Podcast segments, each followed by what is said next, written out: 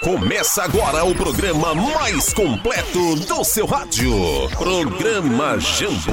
Cultura, entrevistas, informação, entretenimento, debates e muito mais. A sua revista eletrônica nas noites de quarta. Programa Jambo. Um programa da Faculdade Via Sapiens. Vem evoluir com a gente. Olá pessoal, tudo bem? Boa noite. Eu me chamo Rafael Viana, sou coordenador do curso de Direito da Faculdade Via Sapiens e nós vamos dar início a mais uma edição do programa Jambo, uma transmissão, um programa que é uma realização da Faculdade Via Sapiens e da Rádio Sans no SAT 94.9 FM Tianguá. Bom, é, nesta quarta-feira, nesta noite, a gente vai conversar um pouco sobre a flexibilização da legislação trabalhista devido à pandemia da Covid-19, ou seja, coronavírus, não é? A, toda essa dinâmica do isolamento social gerou uma série de repercussões na seara, no âmbito trabalhista. Diversas pessoas foram impactadas, foram é, influenciadas de certa forma, direta ou indiretamente, por essa questão do isolamento social, do distanciamento social, e um tema que é preciso conversar, que é preciso ter mais esclarecimentos, é justamente essa área trabalhista. Então, o programa Jambo de hoje traz como convidado para todos os ouvintes aqui da Rádio São José 94.9, nosso programa Jambo, e aos nossos alunos da Faculdade de o público em geral, a doutora Bruna Frota, que é nossa professora da Faculdade de do curso de Direito, e advogada com especialização na área de Direito do Trabalho. Seja muito bem-vinda, doutora Bruna. Olá, meu colega professor Rafael Viana. Muito obrigada pela oportunidade de estar participando do programa. Primeiro, eu quero agradecer a oportunidade de participar e saudar, dar boa noite a todos os nossos ouvintes, alunos da faculdade que estão nos acompanhando e estar tá aqui podendo compartilhar com vocês a, a flexibilização da legislação trabalhista nesse, nessa questão de coronavírus, né? A gente tem sofrido grandes flexibilizações que a gente vai conversando ao longo do nosso, ao longo do programa. Perfeito, perfeito. Doutora Bruna, é, eu creio que, que muita gente tem se perguntado, né, a sociedade em geral, sobre quais foram as principais modificações, né? O que é que de fato, é, o que é essa flexibilização? Quando se utiliza esse termo, o que é que esse termo significa, né? Para que todos possam compreender de forma bem clara. O que é que significa falar que as leis trabalhistas elas foram flexibilizadas nesse momento da pandemia? Isso. É, no direito do trabalho, nós temos legislações ordinárias e temos a CLT, que é o que rege né, a nossa legislação, que rege os contratos de trabalho para quem tem carteira assinada, quem é seletista, que não tem, não é regido por um, por um estatuto que é o regime próprio. Então, ela tem que ser cumprida daquela maneira. Como veio a pandemia, coronavírus, paralisação das atividades, do comércio, então, os nossos legisladores entenderam, digamos que a flexibilização é uma, um método de, de deixar mais, mais, mais brando a exigência, né? não ter tantas exigências como a gente tem hoje, né? Então, por exemplo, a gente vai ver a questão de exigências de férias, né? Então, para isso, essa flexibilização é justamente para deixar mais brando e trazer outras medidas para não prejudicar nem empregado e nem empresa e evitar a demissão em massa. Então, a, a, tentativa nessa perspectiva da flexibilização, ou seja, dessa suavização, né, de deixar mais branda as leis trabalhistas, seria no sentido de tentar manter o máximo de empregos possíveis, não é? evitar a, a demissão em massa. Mas nessa, nessa, nesse mesmo sentido, doutora Bruna, é, como é que, que fica a proteção ao trabalhador, né? Quais são os impactos de tudo isso na saúde, na segurança do trabalhador? É, há muitos impactos, não há? Como é que, como é que tem se enxergado isso hoje no, no meio empresarial, nas demandas trabalhistas? Pronto. É, foram, foram publicadas duas medidas provisórias. A medida provisória 927, que ela é de 22 de março, e a medida provisória 936, que é do dia 1 de abril. E ela tra essas duas medidas provisórias, elas trazem medidas para poder manter o emprego, né? É, porque eles entenderam o quê? Que as empresas, como estão fechadas, elas não teriam condições de fazer o pagamento de salário dos seus empregados, ou e aí o empregado também não teria como arcar com as suas, os seus compromissos mensais, porque todo mundo tem uma conta para pagar, uma conta de energia, uma conta de telefone.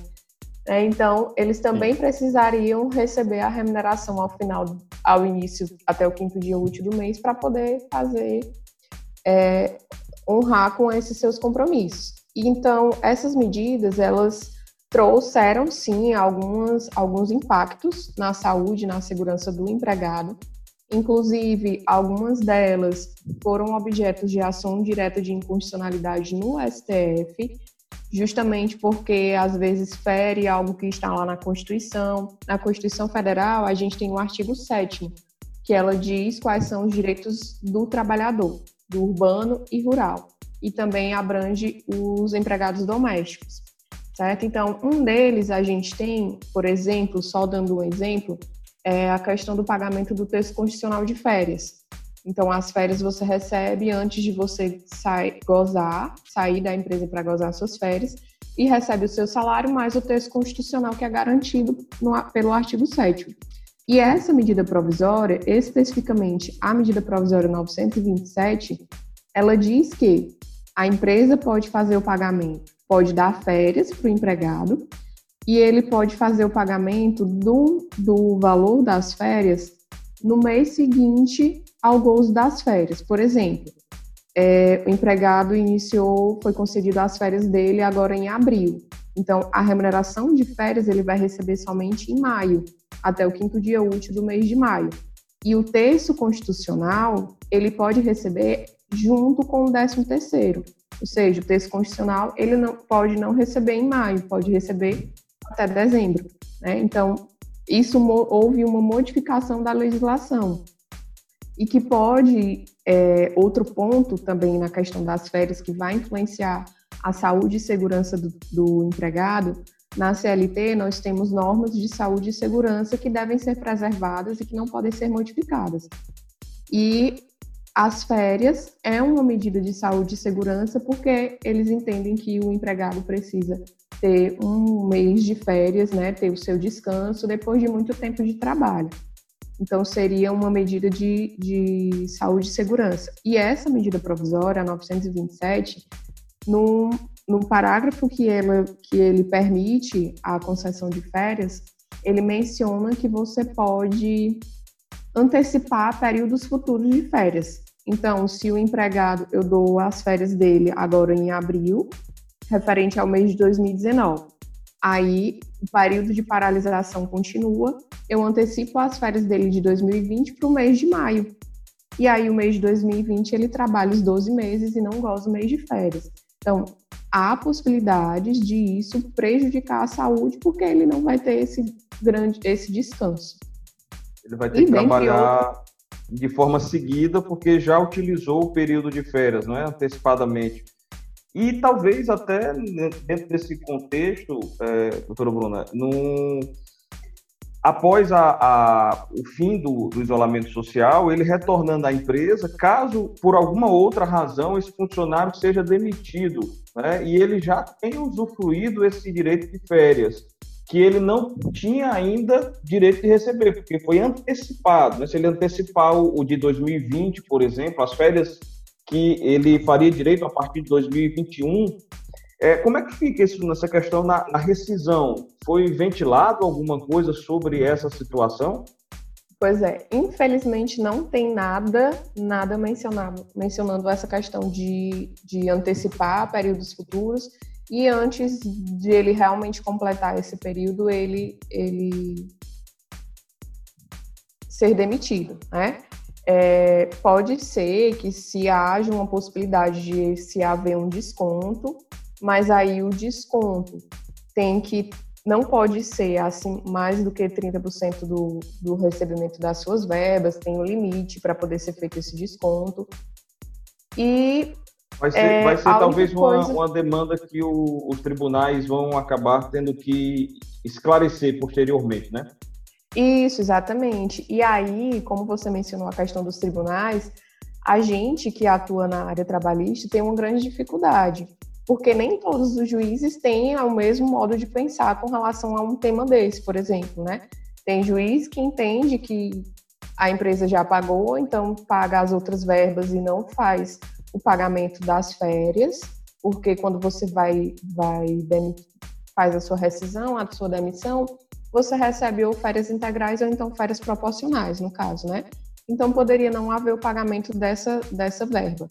Mas pode ser que outros entendam que não cabe, o empregado vai ter que continuar esse restante de período na empresa, tipo, como se fosse uma garantia provisória.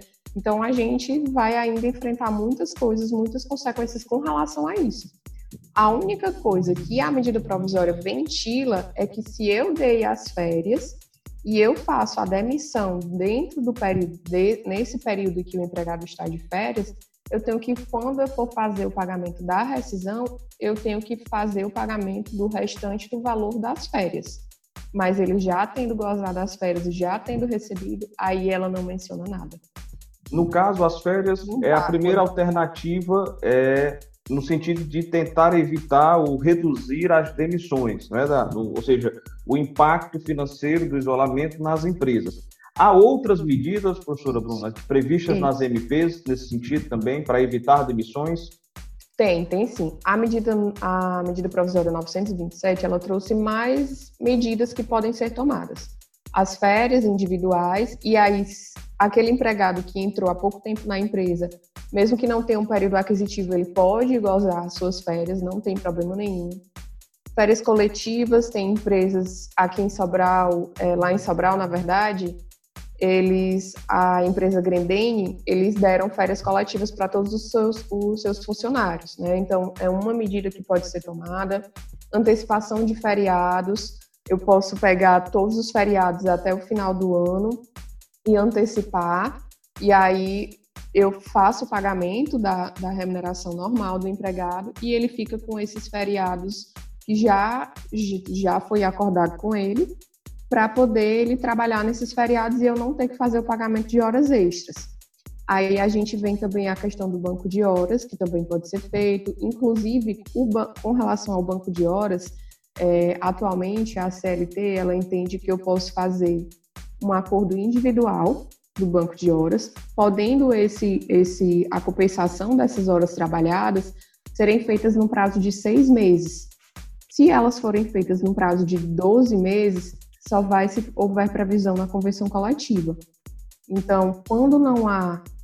E aí a medida provisória trouxe o quê? Que eu posso fazer essa, conven... essa convenção, um acordo individual, na verdade, de banco de horas e a compensação pode ser feita nos 18 meses após o encerramento do estado de calamidade pública. Então, é, o, o, governo federal ele decretou estado de calamidade pública até dezembro de 2020. Então, eu começaria a, a contar esse prazo para compensação do banco de horas a partir de 1 de janeiro de 2021, isso se o período de calamidade pública não for prorrogado, né, não for prolongado. Bruna, é, muito tem se falado também da suspensão do contrato de trabalho, né? Alguns, alguns, trabalhadores têm se questionado bastante de como é que funciona essa suspensão, se ele continua recebendo, se ele não recebe, quem Isso. faz esse pagamento, como é que funciona? Exatamente. A, a questão da suspensão do contrato de trabalho e a redução de jornada e de salários, ela veio com a medida provisória 936 que foi publicada no dia 1 de abril. Então, ela diz o quê? Eu posso fazer a redução de jornada e salários do empregado nos percentuais de 25%, 50% e 70%. Isso é o que a, a medida provisória traz.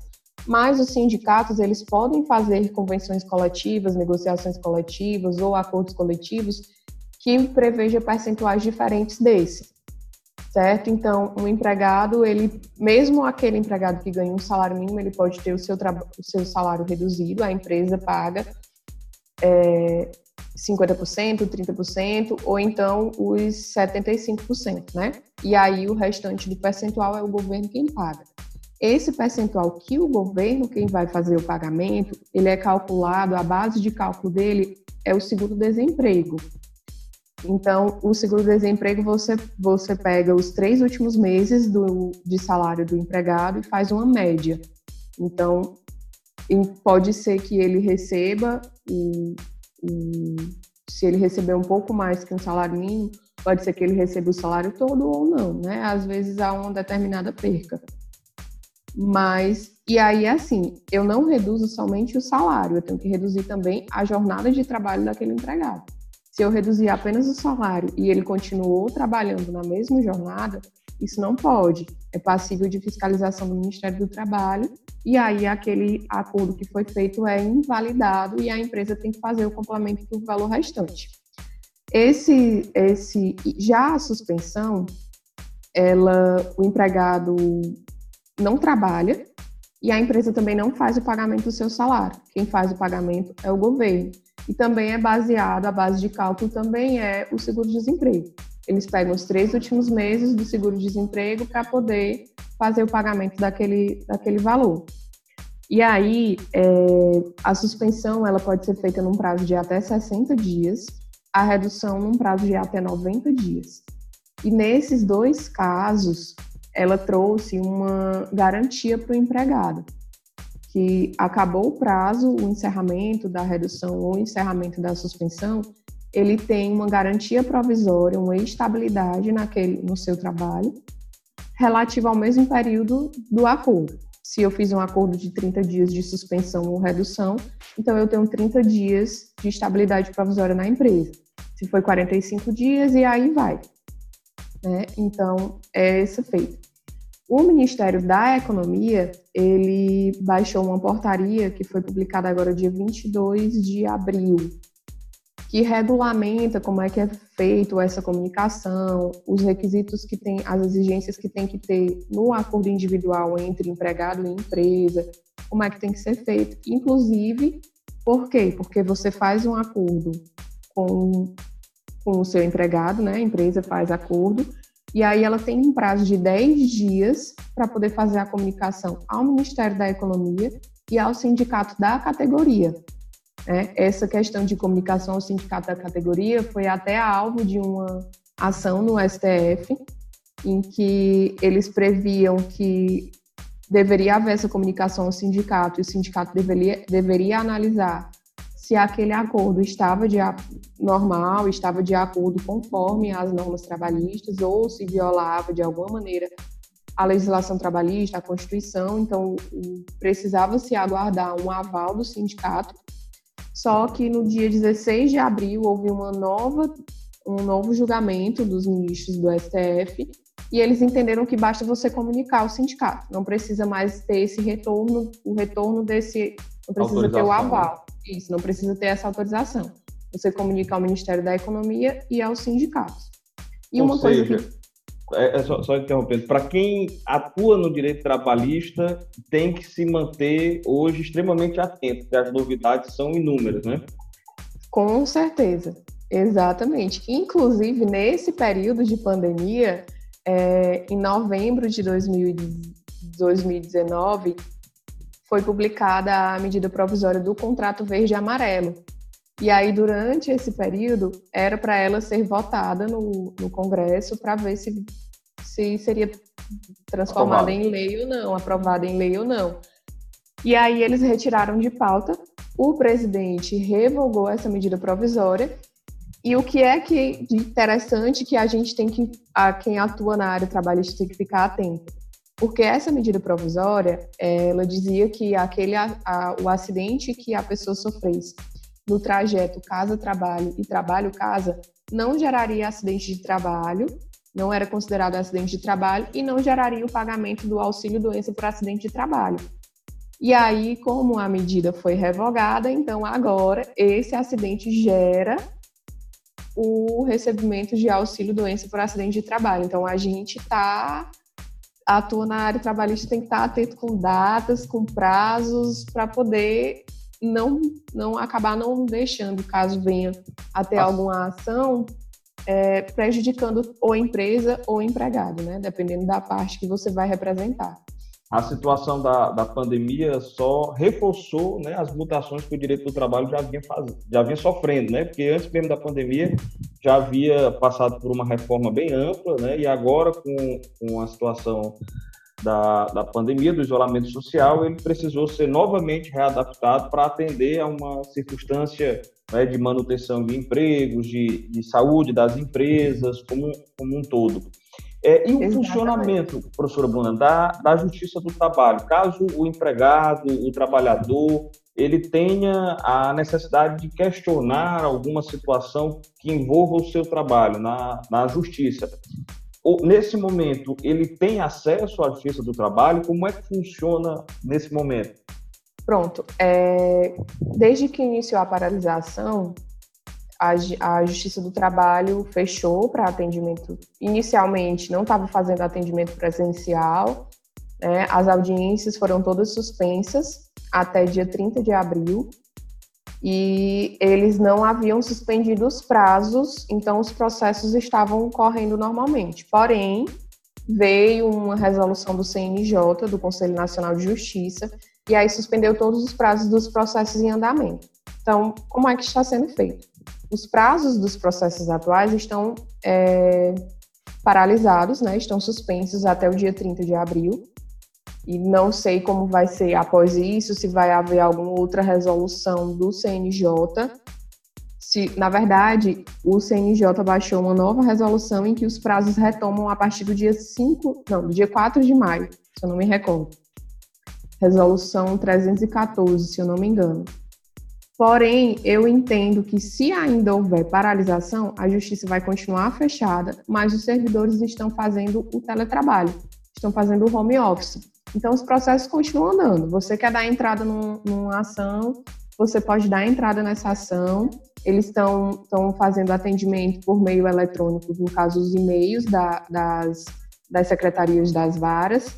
Né? É, juízes, servidores estão todos fazendo seus trabalhos em casa. Inclusive, houve uma publicação de produtividade do Tribunal Regional do Trabalho da Sétima Região, que abrange o estado do Ceará, que a produtividade deles foi bem maior agora nesse período do que, quando, do que antes, né? Eles tiveram uma produtividade muito grande. Então, eles vai estar funcionando normalmente. E uma novidade é que eles baixaram um ato em que algumas audiências podem ser feitas por videoconferência. Né? Advogado e partes participando, juízes, juiz e servidores. Então, ele, é, dependendo da, da, do tipo de audiência, ela pode ser feita por videoconferência. Você tocou num, num, ponto que é bem interessante hoje, que acredito que não só os servidores da Justiça do Trabalho, mas servidores de diversas instâncias e trabalhadores em geral, trabalhadores regidos pela consolidação das leis trabalhistas, ou seja, com, carteira assinada, estão vivendo uma nova dinâmica que é muitos estão no trabalho home office, no teletrabalho, ou seja, no trabalho em casa, né? e muitas vezes com uma carga, uma jornada de trabalho, uma carga horária de trabalho, às vezes até maior, né? porque estão quase que à disposição todas as horas do dia, ou boa parte das horas, né? melhor dizendo, ao patrão, né? ao, ao empregador. É, como é que funciona essa, essa regulamentação, Bruna, do trabalho home office, do teletrabalho? Houve, porque já existe uma regulamentação quanto a essa, essa modalidade de, de trabalho, mas nesse momento da pandemia não houve nenhuma, nenhuma novidade, nenhuma modificação quanto a isso. Houve? Pronto. É, realmente, tô, acho que a maioria dos, dos empregados que eu conheço estão fazendo home office. Aqueles que podem, claro, né? Porque tem algumas atividades que não, não é possível você fazer, você transformar em home office. A reforma trabalhista, em novembro de 2017, ela trouxe, ela introduziu uma nova forma de contrato de trabalho que foi justamente o teletrabalho. Né? E aí ela trouxe algumas observações que devem ser feitas para poder ser, fe, é, ser válido aquele, aquele contrato de trabalho. Só que o que é que acontece? É, a medida provisória 927, ela trouxe também o teletrabalho e trouxe algumas modificações no que já diz a CLT, que trazia antes. A CLT, por exemplo, ela dizia que você poderia fazer a, o teletrabalho, acordo, tem que ser um contrato escrito, além de estar lá na sua carteira de trabalho.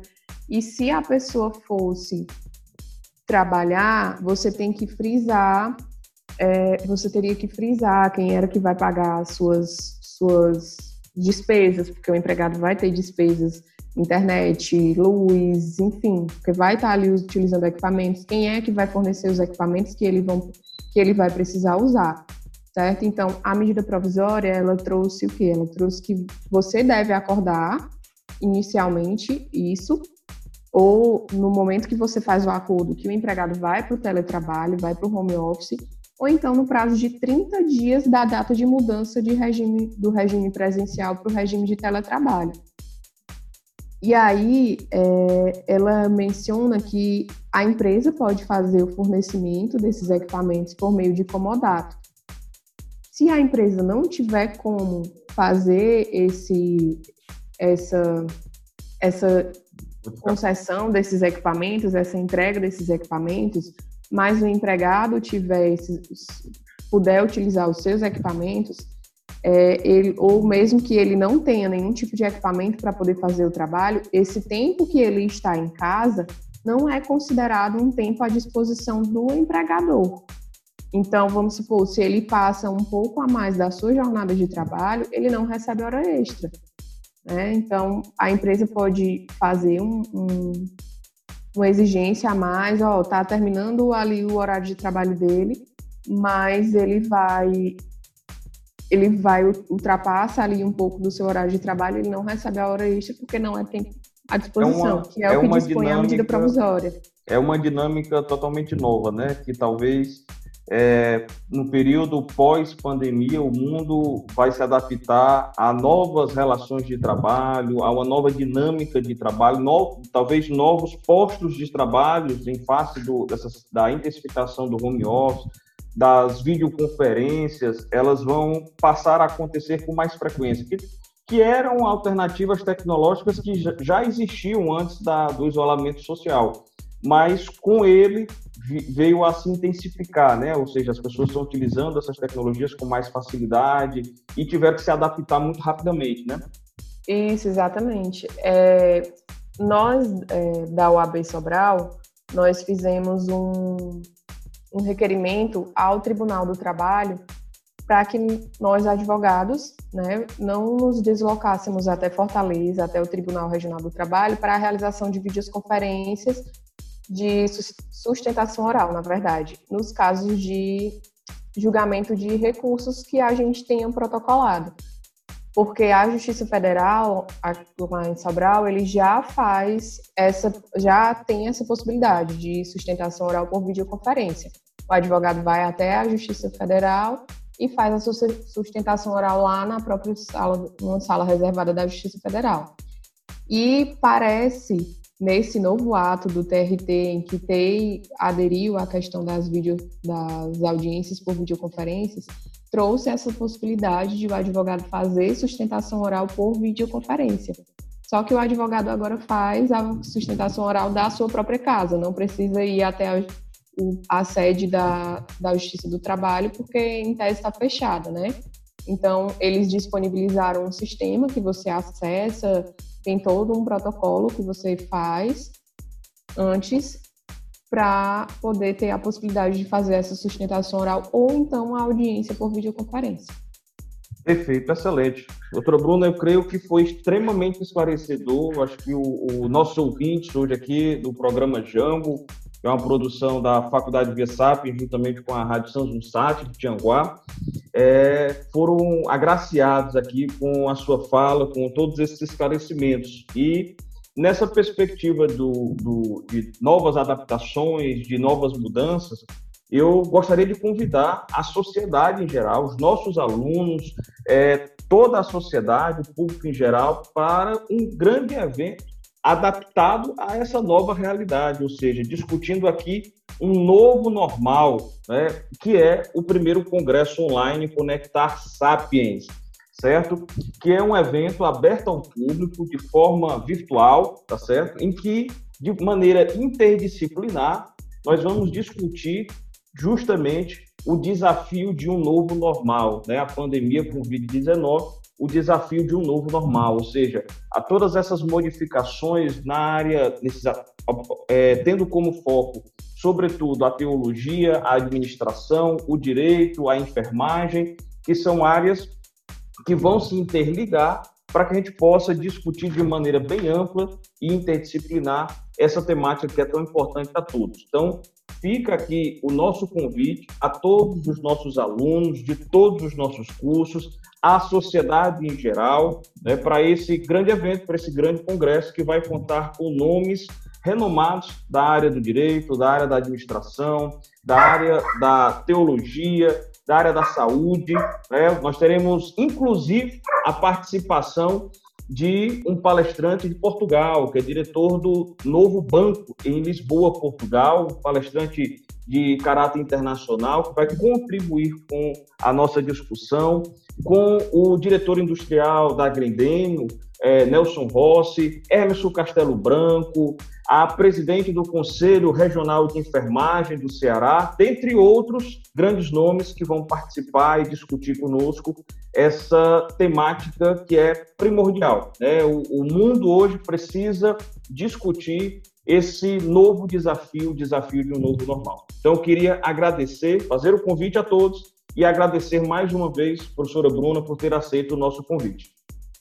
É uma honra poder estar aqui participando e agradeço o seu convite, agradeço a oportunidade também da Faculdade Via Sapiens, é uma honra poder fazer parte do quadro, do quadro de professores da instituição. E foi muito bom poder participar e compartilhar os nossos conhecimentos, as nossas angústias durante esse período de, de coronavírus. Muito obrigada e boa noite. Boa noite a todos, forte abraço.